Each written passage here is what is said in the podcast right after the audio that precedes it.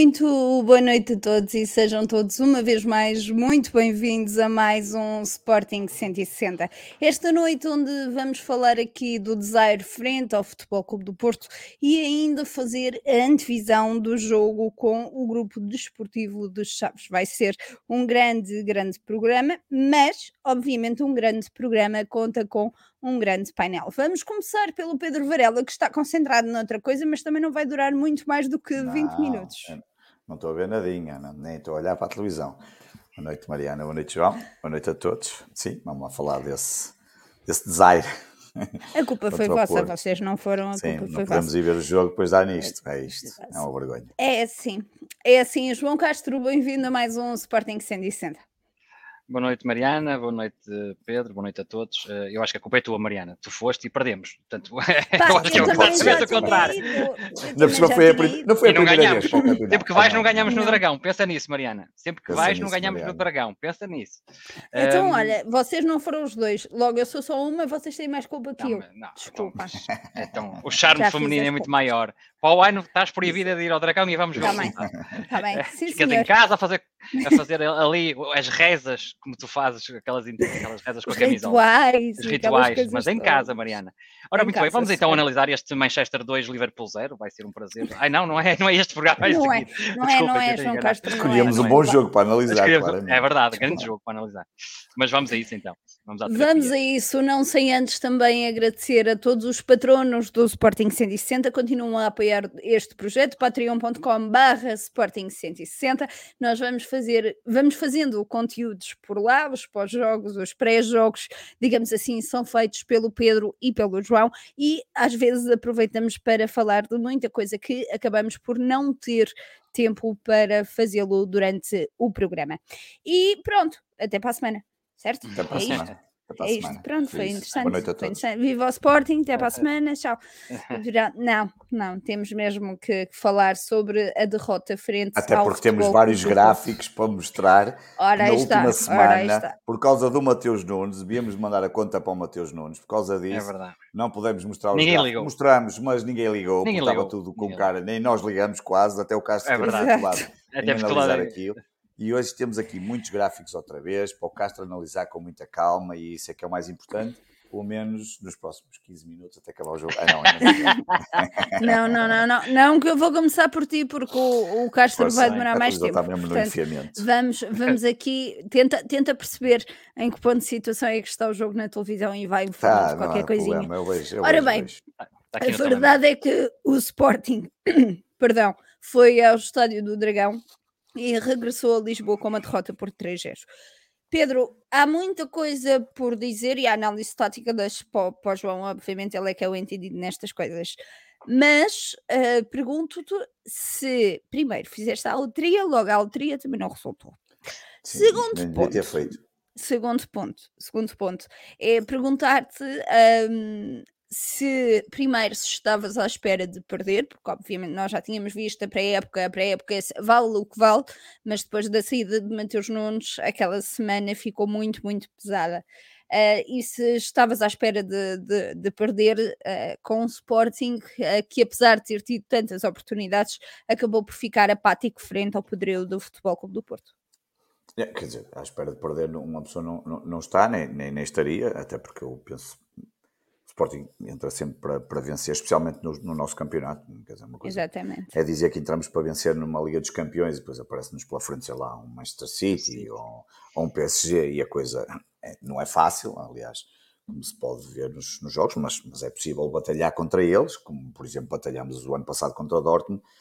E, e eu acho sinceramente que, que o Sporting tinha, tinha hipótese. Eu acho que até o próprio jogo acabou por mostrar isso. O Porto venceu 3-0 inequivocamente. Não, desse, desse ponto de vista, foi mais eficaz. Foi um Marcou, ganhou, venceu. E, hum, e, obviamente vou deixar estas coisas todas táticas para o Castro, mas é óbvio que há ali jogadores que fizeram a diferença e que nós temos ali algumas lacunas que se já se já sabíamos e falámos nisso a semana passada, a questão do Mateus Nunes, a importância que tinha, eh, e, eu, eu, eu- e o que me custou mais foi, foi não, ter, não, ter, não ter Mateus Nunes em campo, ou alguém que tivesse a qualidade de Mateus Nunes, porque é inegável que tinha tudo para ser um dos grandes jogadores deste campeonato, se não mesmo o melhor jogador da Liga. Mas há duas ou três coisas que são importantes dizer. Eu, eu já vi jogos no Dragão em que nós não fizemos um remate à baliza, já vi jogos no Dragão a ganharmos com um remate à baliza, como o caso do Telho, por exemplo. Um, já vi jogos em que praticamente não fizemos absolutamente nada. Este não é o caso. Um, não quero com isto dizer, não, não, não, não vou desculpar a vitória e acho que uh, uma das coisas que se notou é que o Sporting precisa de, de, de, de, reforços, nomeadamente ali no meio campo já tínhamos falado, médio criativo e o ponta de lança. O Castro disse muito Olha, bem já agora no pós-jogo. Deixa-me deixa só dizer que o Castro disse certo. muito bem no pós-jogo, que entre os dois, um, e eu concordo perfeitamente com ele, o, dava prioridade ao ponta de lança, um, por aquilo que, até por aquilo que, que se viu, um, seja por uma falta de um plano B alternativo, e ele depois ainda, ainda foi um bocadinho mais além na questão que eu acho que é muito pertinente, do, e ainda hoje estava a falar com um portista na aldeia do meu pai, um, que, com quem costumo falar muito, muitas vezes, que é um familiar, e, um, e a própria evolução do, do, do Sérgio Conceição em, em, termos de questões táticas, algo que está mais complicado, diria, no Bruno, do Bruno Carvalho, foi, olha, está a falar em um, do Fogo. É o que dá, ele está concentrado num jogo do, que está a dar na do, televisão. Do Ruben Amorim, é, estava a ver uma grande defesa do DG. Uma defesa do DG, é mas, é. Exatamente, mas, mas eu acho que é, a questão foi de... Gol do Liverpool, obviamente, foi gol do Liverpool. Pois, mas a questão de, repara, o, o, eu sei que estas coisas são fáceis de dizer a posterior, mas é evidente que um, um remate aos 11 minutos do, do Morita, se a bola tem entrado, a história poderia ser outra. Falhamos Exatamente. onde não podíamos falhar. Nós temos dois, eu acho que há dois momentos cruciais, digamos, de, do jogo e tudo o que se passou uh, na, na, naquele, na, principalmente no primeiro tempo é o remate ao posto do Morita aos 11 minutos, que é uma coisa importante. Nós falamos disso na antevisão. Os primeiros minutos, aqueles primeiros 20, 25 minutos. E o Sport entrou muito bem no jogo. Ah, acho que esse, esse, até entrou melhor do que o que eu se calhar estaria a imaginar. Mas esse remate ao posto, não querendo desculpar, nem querendo tirar o mérito à vitória do Porto, não, não há aqui nada disso. Mérito total, indiscutível, venceu. Não, marcou, e o Diogo fez um isto, grande jogo. Isto, Diogo exatamente, já vamos a esse ponto. E estão lá para, mar, para marcar os, e os golos entraram e, e nada a fazer. E há depois aquele momento do, antes do intervalo, não é? Do Coates e toda aquela oportunidade que poderia ser completamente diferente. Sabemos a importância que tem os golos antes do intervalo, mas uh, falhamos e falhamos muito. Uh, o Porto tem mais soluções e eu acho que aí um, uma das coisas que me chateou foi ver que demorou muito a Ruben Amorim para mexer e quando mexeu foi tudo previsível, porque, é, porque acaba por ser um pouco certo. previsível. Ele disse as substituições que iam acontecer, a quem estava a ver o jogo comigo, pessoas que nem, nem são do. Nem, por acaso era um era, era sportinguista, uh, os outros eram, eram, eram benfiquistas e estavam ali a ver o jogo comigo. Um, ehm, e portanto, uh, esse, esse, esse lado eu acho que não, não está tudo perdido como não estava na primeira jornada. Já vieram pessoas também com os gráficos que em 99, acho que foi em 99, 2000, fomos campeões e à terceira jornada também já tínhamos perdido com o Porto. Pá, eu não acredito nada nessas coisas, nem acredito na, hoje na previsão que, que o CIES, o Futebol, Futebol Observatório. Era bom, era. Vês que era o Sporting o principal candidato. Eu acho que eles também fizeram aquilo antes do Mateus Nunes, mas mesmo com o Mateus Nunes eu não acreditava que fosse o primeiro. Para mim, a minha, a minha previsão, mas é uma previsão feita de treinador de bancada, não sei que previsão, como é que eles fizeram aquilo, que modelos é que utilizaram, mas, mas seria sempre o Porto o principal candidato.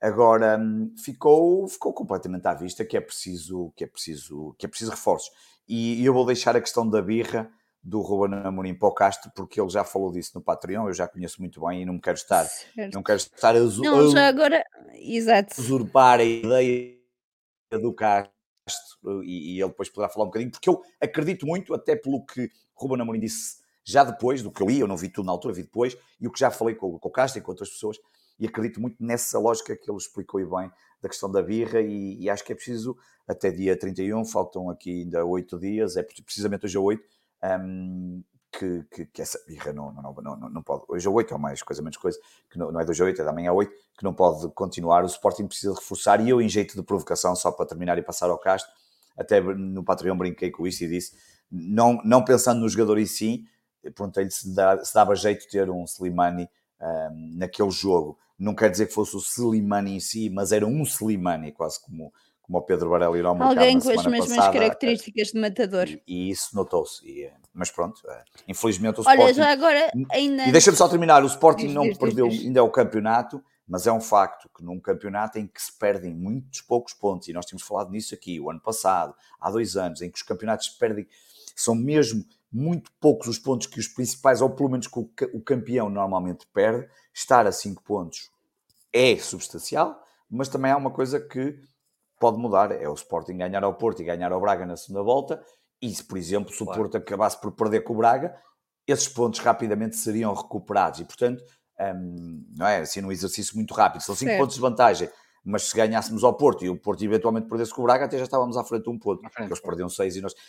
Agora, é, agora, quando tu já entras neste campo da suposição, da coisa, é porque a coisa não começou bem, e efetivamente o campeonato não nos começou bem, um, e portanto eu acho que isto vai ter que ser uma corrida de trás para a frente, faz lembrar aquelas corridas de, ou de maratonas, ou especialmente nos 10 mil metros, aquele meio fundo, em que o candidato, ou um dos potenciais candidatos, está ali a ver os outros, e agora tem que eh, ir de trás para a frente, e vamos ver se tem fogo, e ainda nem começou a Liga dos Campeões, e isso é que acaba por me assustar um pouco, porque, porque vão entrar aqui mais jogos, mais pressão, mais esforço físico, mais capacidade mental que é necessário, mais trabalho emotivo. Vai entrar o Ronaldo, o último jogo pelo Manchester United antes de apanhar o avião para Lisboa, um, e portanto isso, isso é. Informações é, é exclusivas, Pedro. Varela. Exatamente, exatamente. Isso é o que me preocupa. Ora bem. Mais. Ainda antes de passar aqui ao João, só aproveitar para te fazer uma última pergunta, Pedro. Uh, o facto do, do Morita e do Ugarte terem levado amarelo cedo, não achas que também acabou aqui por condicionar um bocadinho o jogo a meio campo? O Ugarte, sim mas nada a dizer do árbitro. Tomar a nós termos certo.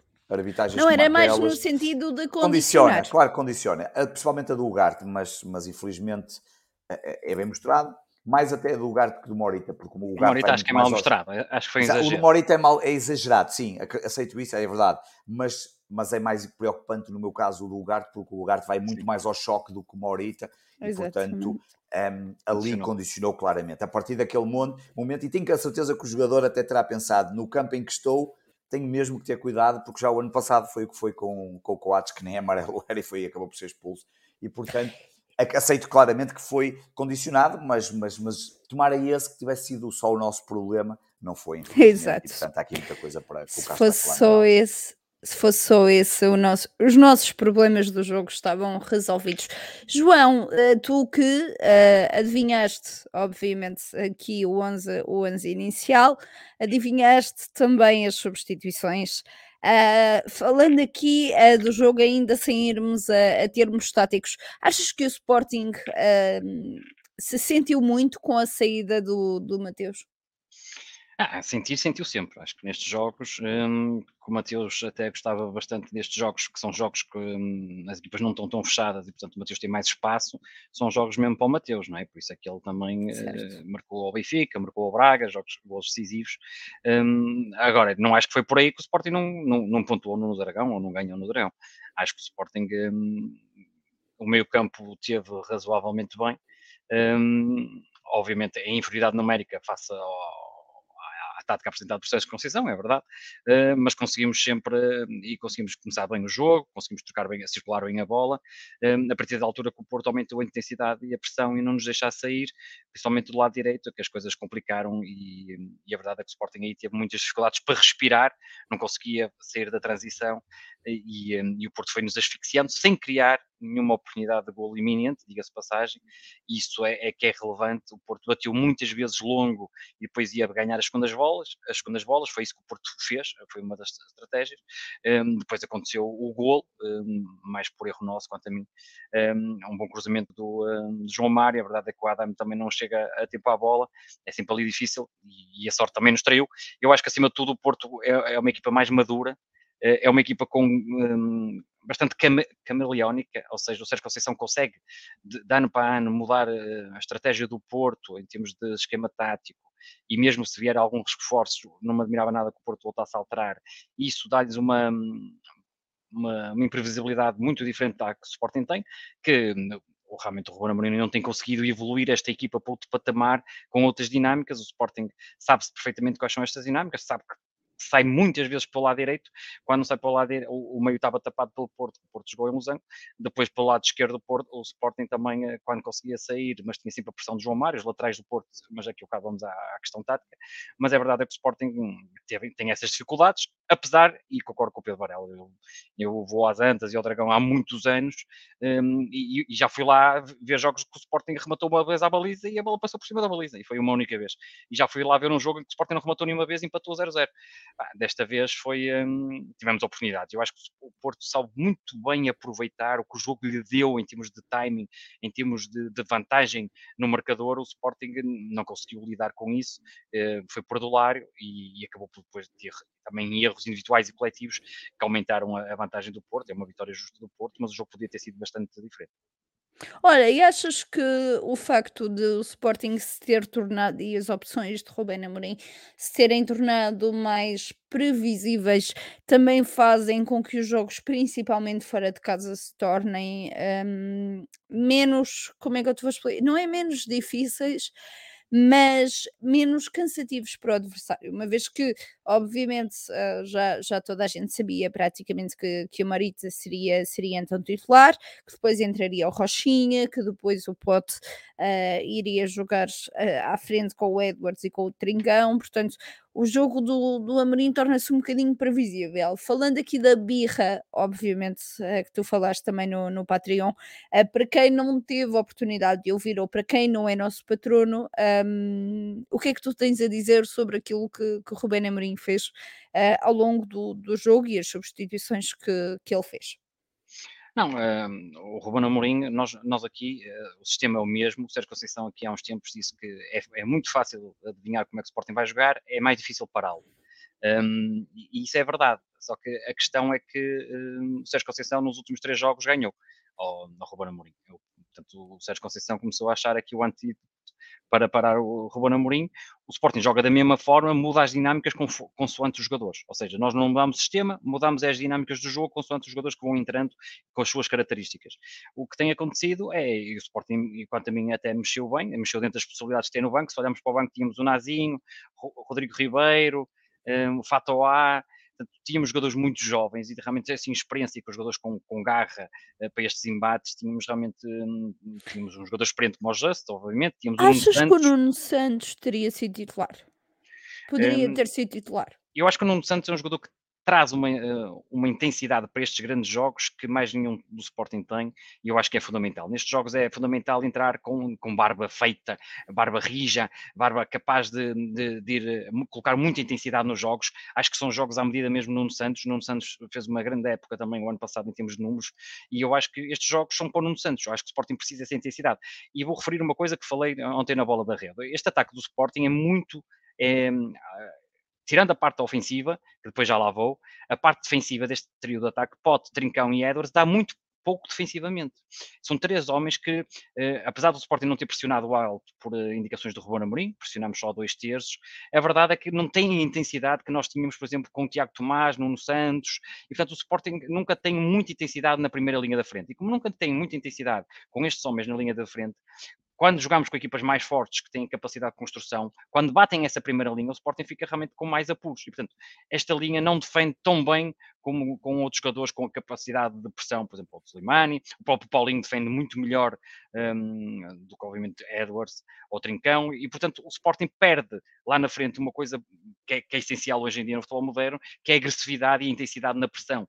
Um, e, portanto, quando somos batidos, ficamos expostos, porque jogamos só com dois médios, e depois a linha defensiva fica com mais pressão, porque, obviamente, eh, tem mais dificuldades, aparece ali mais gente rapidamente. E, portanto, isso é um ponto que eu acho que nunca, eh, pouca gente falou, mas é, é essa a verdade, que se nós vimos o jogo, a intensidade de Edwards e Trincão nas disputas da bola, na pressão, é muito mais fraca um, do que anterior, do que outros jogadores, e o Sporting ressente-se disso, apesar de, e temos que pensar sempre no binómio, com a bola terem muita qualidade, ok? Não estou a dizer isso, eu estou a dizer só na parte defensiva é que nos faz uh, e dá-nos aqui uma, Olha, dá um handicap antes, bastante grande ainda antes de irmos aqui aos gráficos uh, e ainda antes de irmos aqui a algumas perguntas no chat que já, que já selecionamos, uh, aproveitar para te, para te perguntar, uh, Rubén Amorim quer de facto uh, aqui um, um 6. Um, achas, que, achas que neste caso, e já falámos sobre isso, de se faz falta uh, mais o ponta de lança ou mais o médio, querendo obviamente um, salvaguardar aqui a questão do, do médio depois de salvaguardar o ponta de lança, porque já tivemos esta conversa várias vezes, a perguntar-te se achas que o Amorim vai preferir um 6 ou um 8? Olha, hum, vamos voltar a, àquilo que o Pedro falou da birra. Se calhar o Ruben Amorim até não vai preferir ninguém. Hum, essa é que é a grande questão. Pelas declarações dele e, e pelo que sabemos, uh, pá, até à data, antes do jogo, eu provavelmente o Ruben Amorim não iria querer ninguém. E aliás, o único reforço que ele quis foi, foi reintegrar o Giovanni. Agora, se me disseres, portanto, até à data, um, sabe-se ou, ou diz que hoje uh, ia haver uma reunião no Sporting, obviamente depois do do regresso ao trabalho e haver uma reunião, isso poderá uh, mudar as coisas. Isto porquê?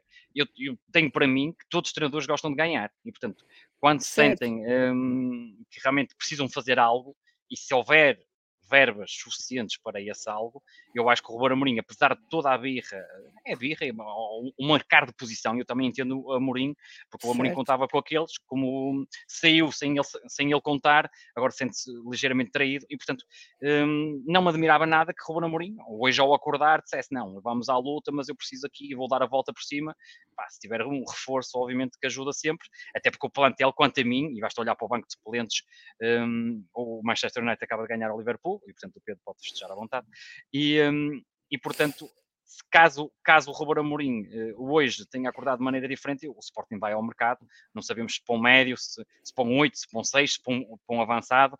Acho que um, com a integração de Giovanni, não sei se o avançado virá, um, mas uh, o médio de certeza que, que virá, embora eu digo-te já que se tivesse só uma verba ia para um avançado, podia era mudar um bocadinho o esquema, uh, mas eu acho que ia para um avançado, porque eu acho que o Sporting, principalmente nestes jogos grandes, vai precisar de um avançado. E, e Paulinho não tem, não tem feito, obviamente, golos. Uh, está lesionado ainda por cima. Ainda está lesionado e o Sporting precisa de um avançado, até porque olhou-se para o banco e, e viu-se a debilidade do Sporting eh, com a oportunidade do plantel para ontem, de preferência. Pedro Varela, só uma última nota antes de ires aqui às perguntas, uma pergunta para ti.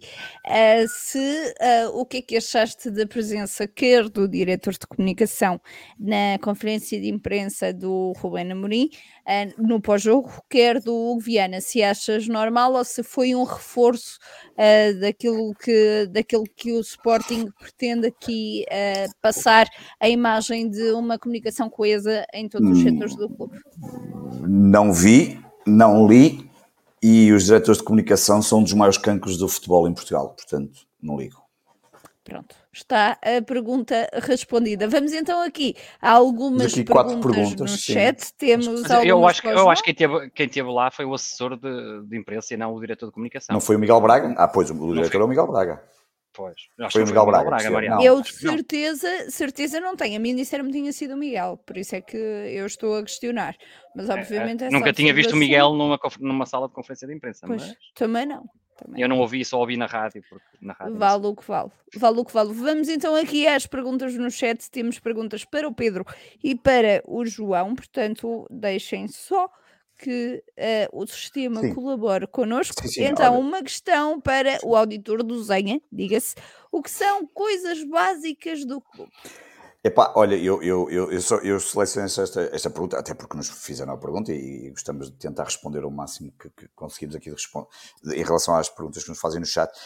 Eu, eu não sei que são coisas básicas do clube, porque, quer dizer, eu sei que são coisas básicas quando se fala em, em finanças e qualquer nabo das finanças como eu sou sabe o que é que são coisas básicas. É, há de ser os ordenados, a eletricidade, hum, a água, a tua avença. Os tapetes, a minha avença, coisas absolutamente básicas e impensáveis alguma vez falhar. Falhar. Pode falhar tudo. A pode avença, falhar a gasolina ao carro do, do Barandas, menos a minha avença. E os croquetes também.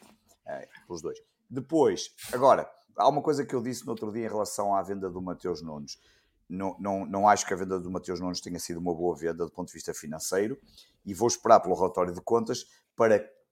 E curiosamente parece que é o que ele anda a dizer agora a espalhar aí pela, pela, acho que é uma espécie de spin, sinceramente. Eu não, eu não, não tenho nada contra, contra o Zenha, até acho que ele tem, pelo que me dizem, eu não tenho, nunca estive lá, mas amigos nossos que até costumam de ir às, às Assembleias Gerais da SAD, que há a tentativa muitas vezes de tentar responder, a bem ou a mal, a bem ou mal não é, a bem ou mal parece um termo exagerado, dentro daquilo que é uma, uma convivência salutar entre acionistas, as coisas vão se respondendo.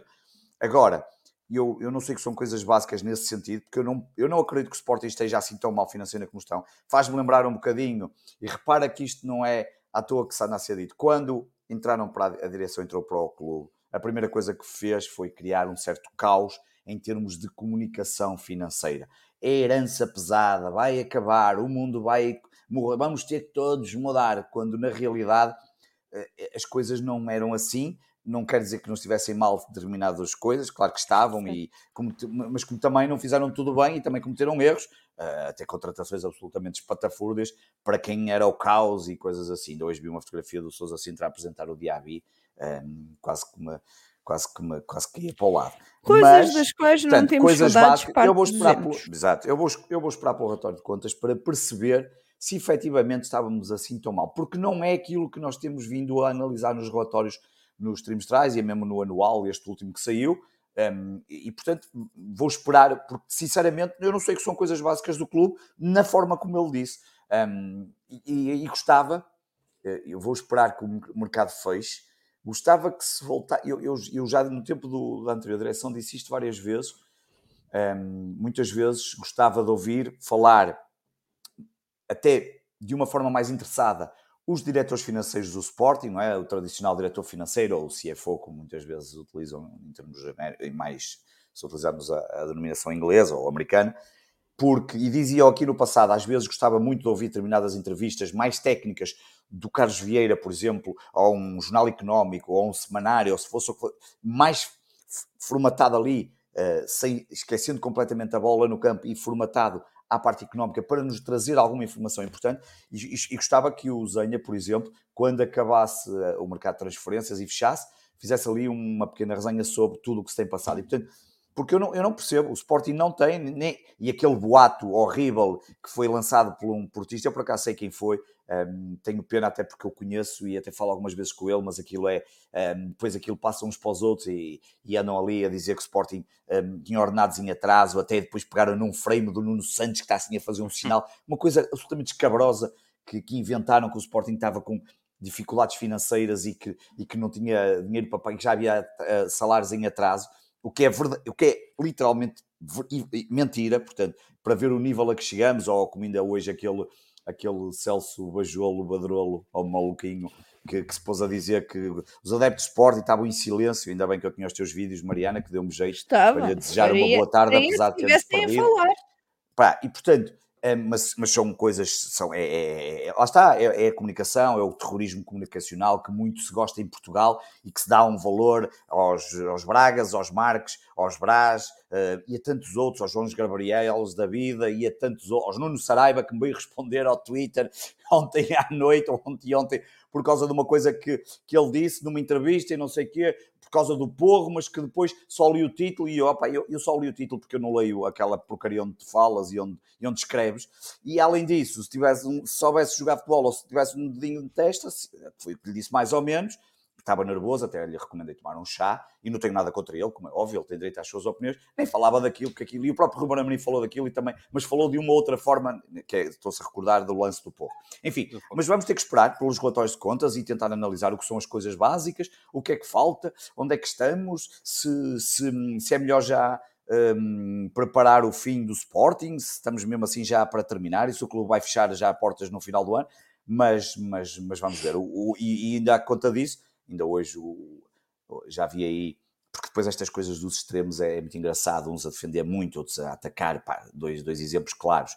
Um, uh, vi um tweet do Nuno Souza, que foi candidato às últimas eleições, do qual eu até votei, já disse isso, não faço sempre esse disclaimer para não se pensar que estou aqui a defender pelo que vou dizer, porque tanto defendo como já o ataquei, ainda há tempos, ataquei no sentido, entenda-se, de diferença de opinião. Argumentar, tempo, argumentar. argumentar e atacar no sentido saudável, não, por amor de Deus, não, não, tenho nada contra o Nuno, como é óbvio, mas ainda hoje vi, vou dar aqui dois exemplos, ainda hoje vi, eh, eu não tinha reparado, ele fez um tweet e que tem ali uma, um conjunto de, de de questões financeiras pá, e as respostas são absolutamente. Hum, é, é, é, um ataque à liberdade de expressão, hum, porque queres um taxa e por eu, eu, eu não faço a mínima ideia, mas eu até me arrisco, eu até me arrisco, no outro dia disse a uma malta que estava em Braga comigo, eu, eu até acho que o Nuno se calhar até perdeu dinheiro com a campanha que fez de candidatura ao Sporting, uh, a candidatura que fez às eleições de Sporting, mas, mas aquela coisa, tu queres um taxa, tu queres isso, é um atentado à liberdade de expressão, e eu já defendia muito isso,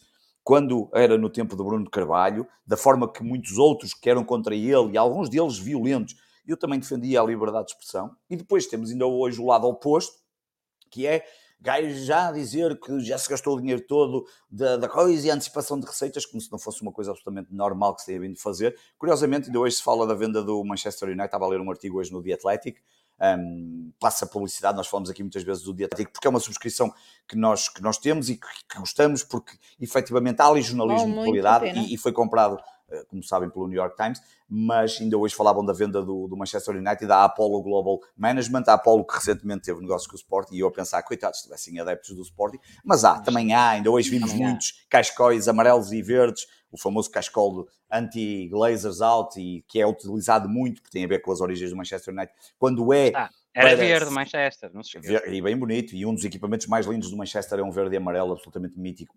92, talvez. Jogava o Kanchelski. Jogava o Kanchelski. 30 anos. 7 de 92 tem 30 Mariana, anos. Mariana ainda, a, Mariana, nessa altura, já usava fraldas verdes também. Um, pequenina. Ainda nem fraldas usava. Nem fraldas usavas. E, portanto, um, esse lado de, de, de esterismo que é lá dois, e, e, que há dos dois lados, e, e, portanto, terminando nesta coisa, porque já, já estou a passar muito tempo, temos que esperar para os relatórios, temos que analisar, temos que perceber, efetivamente não nadamos em dinheiro, mas Pá, ainda hoje vimos, fomos o clube que mais vendemos em Portugal, 139 milhões nos últimos anos. Já, já, eu vi uma estatística à frente do Benfica, não sei se é deste ano ou dos últimos dois ou três anos, daqui a um bocado já confirmo aí. Uh, e portanto, há aqui qualquer coisa que não bate bem. E eu temo que às vezes seja um bocadinho de spin, um, faz parte, é por isso que eles lá estão, os diretores de comunicação e, e, e, e, os jornalistas, e a forma como toda a gente sabe que o Sporting, por exemplo, hoje tem uma intervenção no recorde que não tinha há outros anos.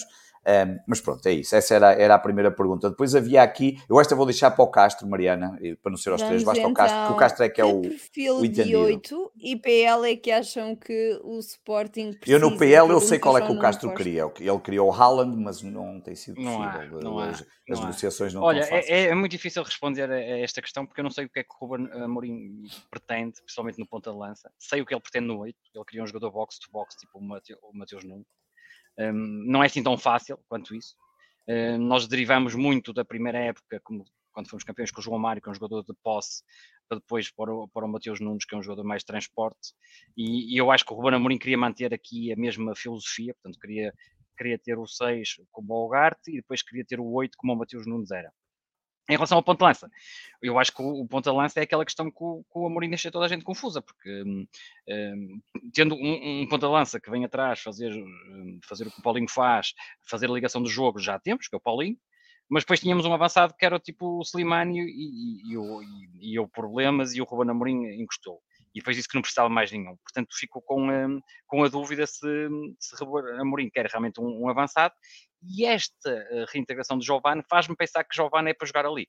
Um, e portanto, uh, acho que vai ser um.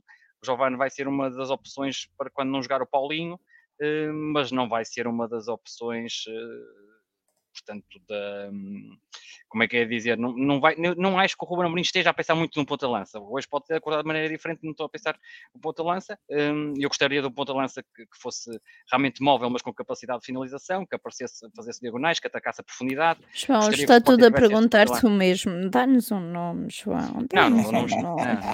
Não. não, não pode, não é, pode, porque pode não. estar a haver negociação e depois é uma chatice. Vão logo, é vão logo inflacionar o preço em é, 20%, porque depois vai para a mesa de negociação e diz: Olha lá, ouvi aquele gajo do Sporting 170 é, é, o Alan. Então, quero mais 20%. Disse. Que isto, que isto, é, já disse, eu, eu, acho, eu acho que, ia contrariando um bocado o que o Ruben Amorim disse, que ele disse que há muitos jogadores, já tem equipa e tudo, e eu acho que há muita, muita, hum, ainda há muitos jogadores aí para ir buscar. Um, agora, eu acho que também, e aqui uma crítica ao Ruben Amorim, o Ruben Amorim tem que alargar mais o, o horizonte, né? Nós só estamos a, a pescar cá dentro e, um, e, temos rivais a pescar lá fora, na América do Sul, e, um, e portanto uh, acho que o Ruben Amorim deveria abrir... Até se desconcentrou agora. Até eu tenho que responder a isto, porque isto é tão mentira que eu tenho que responder a isto, que eu não tenho ódio nenhum ao Ronaldo, mas, mas pronto, deixa o João acabar. Não, um, e portanto acho que acho que o Ruben Amorim deveria abrir um bocadinho mais o leque das opções. Claro, se eu, eu vou ser sincero, em, em, Portugal eu não queria nenhum médio nesta altura e portanto não era por aí que eu ia. E portanto tinha que abrir tinha que abrir os horizontes para, para outros mercados e sobretudo para a América do Sul. E, hum, e acho que o Ruben Amorim é, é preciso abrir abrir abrir essas fronteiras e, e um, olha, o Benfica pescou bem o Enzo, o Enzo, por exemplo, o Porto tem ido buscar os jogadores da América do Sul, e acho que nós temos que abrir esta, este horizonte e o Ruben Amorim tem que dar esse também passo, além de passos técnicos, eh, táticos que não está a dar, em termos de dinâmicas, como eu já falei várias vezes, quer na construção, quer na, na pressão, acho que também neste aspecto do, do scouting, eu acho que o scouting nós temos, mas depois o Ruben Amorim não quer esses jogadores vindo desses países, mas acho que nós temos que dar aqui, porque nem sempre o mercado nacional nos vai dar um, nos, nos, vai dar os jogadores que nós precisamos nesta altura. E esta é a grande diferença. Certo. Saindo o Mateus Nunes, em Portugal não tens nenhum jogador um, com a capacidade do Mateus Nunes em termos de transporte. Box, box. É verdade. Sim, se o Ruben Amorim quiser igualzinho, não dá. E portanto tem que ir a outro lado. Agora vamos ver. Tem que encontrar soluções. Olha, eu tenho duas palavras para definir Pedro Varela. É croquete e é anti-Ronaldo. É, eu gosto disso, essa é uma bonita croquete e anti-Ronaldo. Não, deixa só dizer duas coisas em relação a isso, muito rápido, só para passar às perguntas, que nós temos aqui três perguntas. Uma, basta ouvir um áudio no Patreon. Eu sei que é, é chato, pá, ter que gastar 2 euros por mês para ouvir, provavelmente, nem é por mim, para ouvir provavelmente as melhores análises que é feita sobre o Sporting as de João Castro. Não é por mim, porque por mim não paguei nada, que eu não percebo nada disto, mas ao menos para ouvir o João Castro, porque para mim é um bálsamo cada vez que eu faço aqueles 30, 35, 40 minutos. Fizemos uma vez sobre o Ronaldo, está lá tudo, explicadinho por A mais B, anti-Ronaldo nunca na vida. Agora, o que ele fez este ano é absolutamente intragável e é vergonhoso e vai terminar uh, uma carreira com uma imagem muito má daquilo que ele fez. E está à vista que no, a vitória do, do United não era preciso Ronaldo para nada, é preciso é coletivo. E portanto, não tenho nada contra o Ronaldo. Eu adoro o Ronaldo. Fui ver o primeiro jogo dele em Alvalade no Estádio Novo, paguei 200 200 euros, comprei 200 euros de material para me serem dois bilhetes na loja verde para levar o meu avô, que na altura tinha, tinha 70 e tal anos, para levar a, a Lisboa para ver esse jogo, porque já não havia bilhetes, eu na altura não, não tinha Gamebox, não, nem tinha, já nem sei se havia Gamebox, já não me recordo, mas não tinha nada disso e tive que, que ir à promoção da loja verde, que nunca mais me esqueço, por cada 100 euros dava um bilhete e eu comprei 200 euros, tudo em duplicado, tenho ali dois sacos do Sporting, dois, ainda tenho os sacos do Sporting nessa altura, mas pronto. De sacos, é, exato. Muito, muito sacos, de, sacos para levar croquetes, muito bons ah, para a praia. Aquilo é espetacular. São assim, Dá quase para taparoeiro, não é? Exatamente. Então, mas agora o, o Carlos já respondeu. Então Deixa-me só. as próximas questões. Ah, é, olha, esta é uma pergunta pertinente. Nós falamos, nós dizemos isto muitas vezes, falamos isto no, no Patreon por causa da, da questão do Giovanni. Uh, Castro poderá voltar a ter a mesma importância que teve na época do título ou há melhores e maiores e melhores opções? Só a questão do Giovanni que é mais importante. Sim, lá está, vai depender se, se vem mais jogadores ou não para a frente de ataque, não é? Eu acho que o Giovanni vai ser suplente do Paulinho e vai entrar muitas vezes para o lugar do Paulinho, portanto, para o lugar de novo. Um, e depois depende, obviamente, das dinâmicas e como é que está o Giovanni e como é que como é que esta reintegração irá correr. Agora é um jogador que pode acrescentar, é verdade, dá-nos aqui mais uma profundidade ao plantel uh, que nós não temos, mas uh, acho que a importância que teve no título depende muito de, do crescimento da equipa uh, que precisa de crescer agora nos próximos jogos. E é isso que pode fazer aqui a diferença. Mais uma pergunta e Depois seguinte aqui temos que ir aos perguntavam a gráficos, questão do meninos. como é que pensas ser um, um- como é que pensas ser campeão sem ponta de lança? Olha, não, eh, é, é difícil realmente sem ponta de lança e não é sem, sem ponta de lança somente. Eu acho que as pessoas estão-se a fixar muito no, no, no ponta de lança e, e eu dou razão a isso, mas acho que há mais coisas a serem trabalhadas pelo Sporting do que o próprio ponta lança. Um, e, e há aqui um aspecto que, que eu até falei com o Pedro no Patreon e, e que é fácil um, perceber. O Sporting, em termos de criação, até criou oportunidades. Uh, no Dragão, como todos sabemos. Tivemos a infelicidade de nenhuma oportunidade ter sido do pote. Um, essa que foi a grande infelicidade do Sporting. E depois caiu, caiu nos pés do Trincão, caiu nos pés do Fatoa, uh, caiu nos pés de Morita, mas a verdade é que nenhuma caiu nos, nos pés de Pote. E, e isto leva uh, àquilo que estão a dizer do ponto de lança. Mais que ponto de lança é preciso também ter jogadores que saibam finalizar. Um, não, não tivemos essa sorte da bola cair nos pés de pote, uh, mas nestes jogos grandes, até mais do que às vezes contra os pequenos, um ponto de lança que faça a diferença. Que, por exemplo, o Porto teve lá o Ivan Nilsson, dois ressaltos dentro da área, a bola foi, um ressalto dentro da área, a bola foi ter com o Ivan Nilsson porque ele estava lá. E o Sporting muitas vezes cruzou, muitas vezes teve as bolas da área e, e não estava ninguém nas zonas de finalização ou nas zonas onde deveriam estar. Um, há muitos cruzamentos, há várias imagens que eu tive a ver, o Sporting a cruzar e na zona de, dali de, de, perto, entre a, a, linha de penalti e, e, a pequena, e, a, e, a, pequena área do Porto, estavam três, estavam três jogadores do Porto, não estava nenhum do Sporting em vários cruzamentos que o Sporting fez. Portanto, é preciso maior presença na área, obviamente, e eu acho que é preciso realmente um, um ponto de lança que nos dê coisas que nem Paulinho, nem Edwards, que depois até já vou falar, nem, nem o Giovanni nos dão.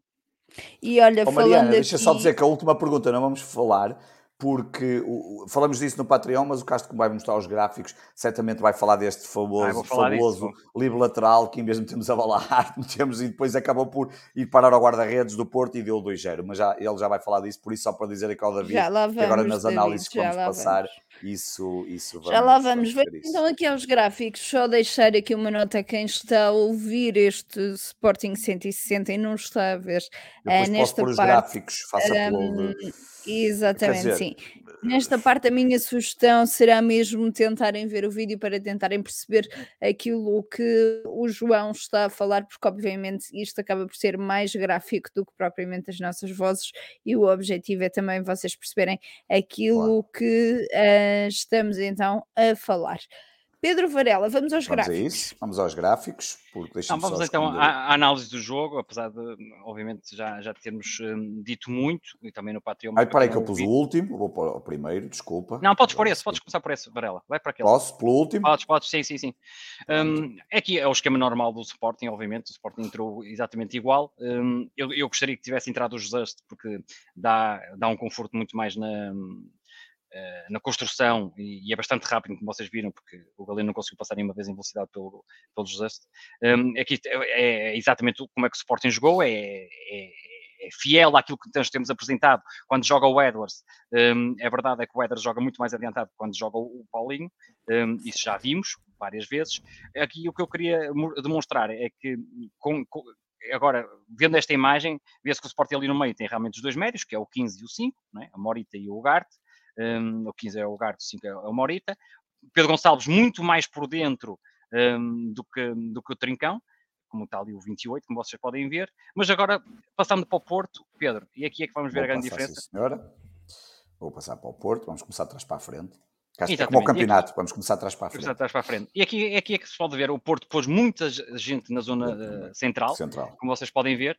Os laterais do Porto tiveram aqui um papel fundamental. O Porto pressionou, o Porto tem jogado em losango, para as pessoas um, ehm, que não, não, acompanham tanto o Porto, é, é, é preciso dizer isso. Uh, muitas vezes era um 4-3-3, porque o PP juntava-se hum, ao, ao Evanilson e ao Taremi. Mas o que aconteceu? O Sporting eh, começou bem o jogo, como viram, a circulação de bola foi bem feita.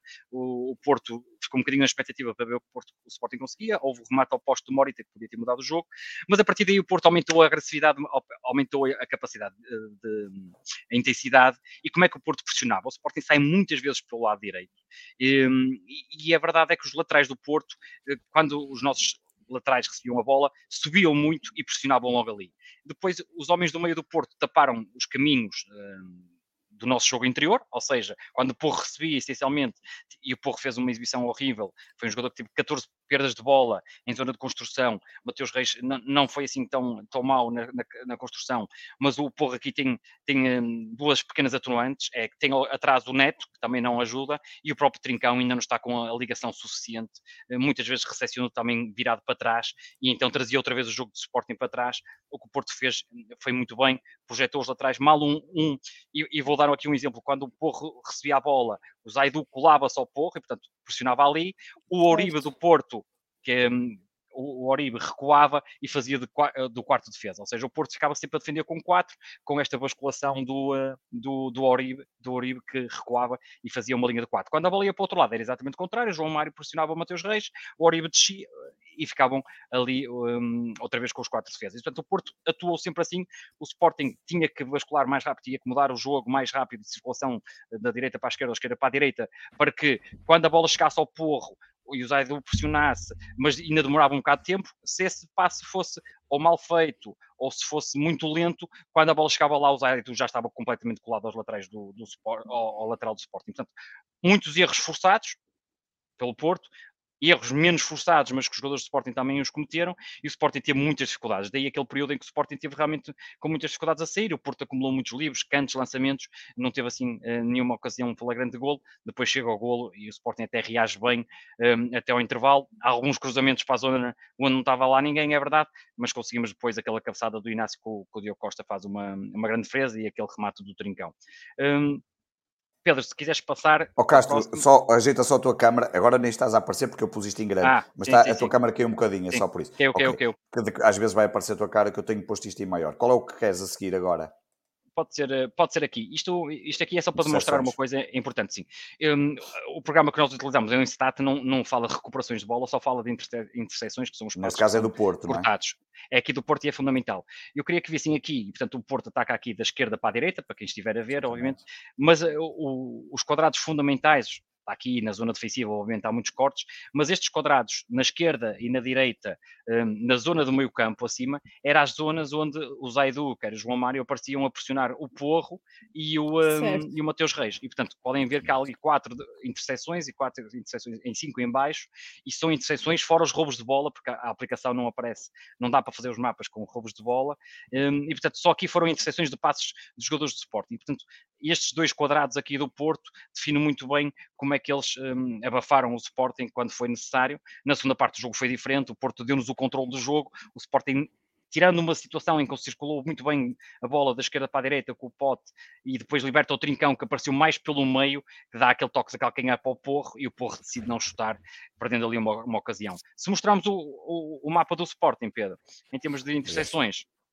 lá está, aquilo que eu refiro um, em termos de interseções, eu acho que o Sporting é uma equipa muito mais fraca com estes três na frente um, em termos de intensidade. Pode-se ver que interseções aqui do lado direito só tivemos mesmo na nossa zona quase defensiva, já atrás do nosso meio campo, do lado esquerdo pouco mais, portanto um, o Sporting nunca conseguiu ter aqui, apesar de defendermos aqui linha, mais ou menos na linha do meio campo, nunca conseguimos ser agressivos o suficiente e roubar ali bolas e criar estabilização à defesa do Porto. Em termos de remates, Pedro, se quiseres aqui também passar. Vou mudar, só um bocadinho. Se quiseres aqui passar em termos de remates. Portanto, aqui os remates do Porto, há ali dois que são obviamente da zona de penalti, que deram um golo. O outro golo é, é, aquele ressalto já dentro da pequena área, o Ednilson, o Ivanilson só teve, que, só teve que encostar. Um, o Porto, reparem aqui, o Porto aqui com alguns remates do lado esquerdo, a conseguir entrar ali, ou seja, o lado do suporte e muitos, e alguns remates foram através de quando roubaram a bola ali naquela zona e perdemos ali a bola, depois conseguiram ali desenvolver jogadas, e portanto o Porto tem, eh, aqui diz 12 remates, eu, eu contei 11, não sei qual foi aqui, o programa contou 12, mas pronto, teve 11 remates, um, agora podes mostrar o do Sporting, se faz favor, exatamente. O Sporting teve quase todos os remates dentro da área, portanto, e teve remates ali próximos da baliza, podíamos ter realmente hum, concretizado. Só teve um remate fora da área, que é outro aspecto que também eu acho importante. O Sporting, nem na segunda parte, com o domínio do jogo, hum, tentou remates fora da área, que também acho que é uma pecha em termos da, da, equipa do Sporting. No jogo anterior, jogar com uma equipa que também estava a defender, o Mateus Nunes até faz aquele grande golo de remate, mas há poucos jogadores com a capacidade de remate. Pena que o Fatawa tenha entrado e não tenha tido a oportunidade de aplicar um remate fora da área, mas o Sporting nem isso conseguiu explorar na segunda parte do Porto. Deixa-me referir aqui aquele pormenor do livro, Pedro, que tu referiste muito bem. Um, eu faço uma analogia com o jogo do Braga. O, o gol do Braga, do Niakete, que faz o 2-2 em Braga, foi um livre na linha de meio campo, Exatamente. praticamente 5 metros à frente do meio campo, em que o Braga mete a bola na área e faz gol. O Sporting tem um livre a 30 metros da baliza do Porto, do lado descaído para o lado esquerdo, um, e faz aquele passo para o Garte e a jogada deu no que deu, que, que acaba-se perder e depois dá o gol ao Porto.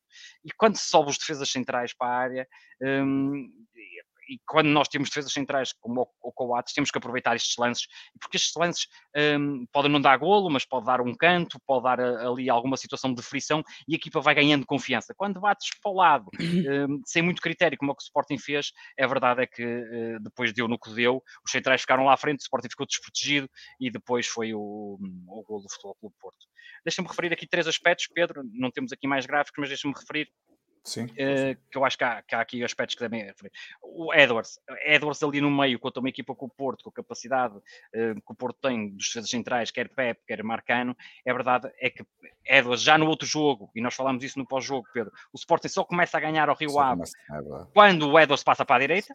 É verdade. E neste jogo, o Edwards nunca foi para a direita o Ederson apareceu esporadicamente à direita e mais por iniciativa do jogador.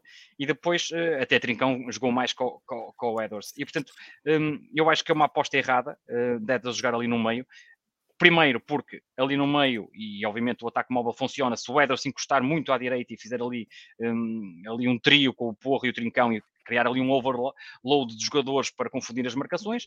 Se ficar muito ao meio, foi rapidamente anulado. O Sporting nem conseguia ter o Edros entre linhas, nem conseguia bater longo para tentar ganhar segundas voltas, eh, segundas bolas, porque o Edros não tem capacidade física. E depois nós perdemos muito lá direito, porque Porro e, Trin Trincão não é a mesma coisa que Porro e Edwards. O ano passado, no final, no final da, da liga, provou-se essa, essa, ligação, e o Eder, nesta altura, é um jogador com mais confiança, vai para cima dos jogadores, iria pôr o Zaidu muito mais vezes em situações difíceis de um para um, o, o, um, o, Trincão ainda não tem a confiança suficiente, raramente foi para cima do, do defesa do Porto, raramente tentou os dribles, um, recebe ainda com, com, os apoios um bocado um, ou seja, virados ao contrário, ou seja, recebeu sempre de costas para a baliza contrária, o que fazia com que depois tivesse que atrasar quando era pressionado. O, o Edwards não, é um jogador que já está mais habituado a jogar ali na linha, é um jogador que mete os apoios melhor, recebe e pode, um, com capacidade, quer vir para trás se for necessário, quer vir sair para o, para o centro, e isso tem sempre dificuldades para os defesas. Portanto, esse pormenor do Edwards e do, e do, e do Trincão era fundamental. Dizer as mais exibições do Adam e do Porro, o Porro teve realmente desastrado. O, Inácio também acho que não, não fez assim um, um grande jogo. O Coates também não está a passar por o melhor momento e o Adam teve, se calhar, das piores, das piores exibições. Acontece a todos, obviamente, mas a verdade é que nós não tivemos uh, também muita sorte uh, neste jogo do Dragão com todas as bolas com o Adam. Foi lá as bolas quase que saltavam sempre para, para, para os jogadores do Porto e, eh, e mesmo o penalti sai, sai muito lento quanto a mim eh, naquela bola e portanto a grande diferença aqui foi realmente o Diogo Costa, esse sim fez uma grande exibição eh, e também acho que foi decisivo, não só ele, mas acho que foi muito importante para a vitória do Porto. E que fez então. Dizer aqui ao Bruno Oliveira que já falámos disso no início do programa. Portanto, Exatamente, já falámos aí, sobre já este tema. Disso. Mais coisa, menos coisa. Aproveitar, obviamente, que, uh, para vos dizer que a antevisão do jogo com o Grupo Desportivo de Chaves vai acontecer sim, mas no Patreon. Vamos então agora para as notas finais. Pedro Varela. Olha, eu a minha nota final vai para numa altura em que nós falamos aqui tanto, nós gostamos de falar aqui de, que nós falamos tanto de modalidades no sentido em que uh, as modalidades um, estão estavam para acabar, os investimentos, já fizemos isso, já falamos sobre isso em termos financeiros, até num Spaces que foi promovido pelo, pelo no, no Mourão na altura, até se convidaram pessoas para falar sobre que entendia, o Tiago Telho, o Adriano, o Sérgio, que já foi também nosso convidado aqui, um, falaram sobre a questão e a antevisão das modalidades. O Tiago tem andado a fazer um, pequenos áudios de antevisão de cada uma das modalidades para o Patreon. Ainda hoje lançamos o do futsal, já tínhamos o do basquete, do handball. Um, e hoje queria uh, dar uma nota que, que, que, é relevante, que é importante. O, o, em ano de centenário da modalidade, o Sporting vai reativar o rugby sénior masculino. Um, o que é uma, é uma boa notícia, é uma notícia que muitas vezes um, não temos todos que gostar de todas as modalidades, mas é importante. Uh, o Sporting vai disputar a segunda divisão em 2022-2023, que vai ser composta por jogadores que terminam que terminaram a formação este ano e jogadores que terminaram há dois ou três anos, mas mantiveram a ligação ao clube. Quer isto dizer que a partir, acho que é agora no mês de setembro, eu agora até tenho aqui a notícia, deixa-me só para aqui, exatamente, no mês de setembro vai haver treinos de que serão uma espécie de trial days todos os dias para, para, para, para, para captação de jogadores e formar um, talentos para, para, para a modalidade. E, portanto, um, finalmente, em grande Simão, finalmente arranjaram colocação para o Ilori. Uh, pois, calhar, Seja olha, muito não era mal, não era mal. O Ilori era quase freira, não se esqueçam disso. Não era, eu, pois dá, mas não era mal de vez em quando porem lá alguns desses jogadores no rugby, a ver se aquilo abanava um bocadinho as ideias e a coisa bem. funcionava melhor. Mas, mas fica essa a minha nota final em relação ao, um, ao, ao, ao, rugby, eh, porque é uma modalidade que, que, que, tem, que tem história no Sporting e até no feminino temos ganho muita coisa. E porque, e porque o Sporting é isto, são modalidades. Uh, ainda ontem terminaram os, os campeonatos europeus que, que, que decorreram em Munique. Eh, com nove disciplinas diferentes, do qual Portugal obteve um excelente resultado com oito medalhas, dos quais quatro campeões europeus, onde a nossa Oriol Dongmo conseguiu a medalha, por exemplo, de uma das medalhas e, e, eh, no peso, e, um, e em Roma, por exemplo, na natação, que também decorreu ao mesmo tempo, um, tivemos um, um, conjunto de medalhas também bastante assinaláveis e, portanto, um, as modalidades são muito importantes para um sportinguista é um facto, se calhar até mais importante que para qualquer outro adepto em Portugal, mas depois todo este universo das modalidades são centenas, são, são milhares de pessoas que praticam outros esportes e que não têm gostado de futebol, certo. embora eu já disse aqui muitas vezes, o futebol para mim é o ponto mais importante, mas, mas sou um adepto, quem me conhece sabe que eu adoro modalidades e, e portanto fica aqui este, este, este, esta nota, do regresso do, do rugby, que acho que é importante, mais uma modalidade, e se calhar um dia destes, e, e já sabem, vamos voltar a ter aqui o Tigas, a partir do momento em que os, os E vamos ter um áudio do voleibol também ainda. Sim, sim, vamos ter ainda o voleibol, que estamos a pôr uma, uma modalidade todas as, todos, à medida que ele vai nos eh, enviando, mas vamos ter também o Tigas aqui, todos os resumos às segundas-feiras, como, como, como tão, tão bem nos habituou e todos gostaram, como é óbvio, um, mas se calhar um dia destes falamos aqui um, um bocadinho mais em profundidade das modalidades, porque efetivamente o Sporting sem modalidades não é, não é a mesma coisa e portanto ficou aqui a minha nota final para hoje. O clube mais eclético português, um mundo. dos clubes Do mais mundo. ecléticos da Europa, o clube mais eclético do mundo. João Castro, as tuas notas finais. Olha, acho que só somos nós e o Barcelona, os clubes mais ecléticos do mundo. o Certo. Sporting e o Barcelona. Eu acho Eh, que, acho, é que também há, há um clube brasileiro, ou- já não sei qual é, mas que, que também tem muitas, mas eu acho que é o Barcelona e o Sporting. Hum, então ali a pôr, só que o Love vai espalhar de magia no futsal, é verdade. É- foi, foi fabuloso, 30 segundos marcou dois gols, Hum, gostou bastante. Olha, uma nota muito, hum, as minhas notas finais é para todos os atletas portugueses, eh, mesmo que não sejam do Sporting, que têm ganho as medalhas que têm ganhos, e portanto, quer no atletismo, quer na natação, quer na canoagem, eh, é uma nota grande, porque hum, obviamente isto é um país de futebol e é preciso sempre também interessar os parabéns a esses atletas que têm muito feito por Portugal. Portugal tem feito, tem crescido, eh, e, e eu ainda não percebo. Oh, João, já 2000 agora, já que disseste isto, deixa-me só dizer: Pedro Pichardo, Kevin Santos, eh, Fernando Pimenta, Yuri Leitão, Norberto Lobo, eh, Oriol Dongomó e acho que disse todos, não me falhou Acho nenhum. que a cabeça Disseste. vou já confirmar, mas já Pichardo. disse todos. O Pichardo já Já primeiro, Hum, acho que disse todos, exatamente. E portanto, eu queria sa- salientar isso porque eu, repara, eu no outro dia estava a falar nisso na rádio, estávamos a falar isso na rádio, eu não percebo como é que em 2022 Portugal não tem um Ministério do Desporto.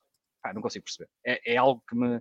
te- Tem o secretário de desporto, mas eu acho que o desporto merecia, pelo papel que tem para os jovens, quer para a população, merecia um ministério. Não consigo perceber como é que ainda estamos com secretários de Estado quando nós precisamos de, de realmente um, um plano eh, muito bem delineado com um, um ministério do desporto, porque hum, não me entra na cabeça como é que o desporto, que agora envolve tanta coisa, eh, que é preciso tantas regras, que é preciso representar Portugal, não tem um ministro de desporto. E os secretários, acho- Castro, como tu dizes bem, normalmente são, são pessoas da máquina política, queres dizer que vão sempre andar agarrados à política é? do Não- não partido consigo que está no governo e, portanto, Não pensam muito juro. pouco a médio e longo prazo. Sim, exatamente, não há, não há, É não há, não não há há, planeamento. é verdade. Ah, não percebo agora é não vimos a Federação Portuguesa de, penso que foi de Remo ou de Canoais, a Remo, a queixar-se e com razão que tanto têm dado a Portugal e em termos de investimento eh, estão muito mais para trás do que outras modalidades e, portanto, é verdade. Ah, eu há bocado disse, eu disse Norberto Mourão, não disse, não me enganei. Nor- ou, Sim, disse- que ou é Norberto, sei. é Norberto Lobo, eu disse Mourão. Ah. Estou a sonhar com o Nuno Mourão, o Nuno Mourão. Não, Não, calma, eu calma, que eu eu já lá vou a Norberto- Mourão. Eu sei que já vou a escreveste no, no. Sporting em 1900, da revista em Sim, 1906, é verdade. eu sei. É verdade. E, e depois,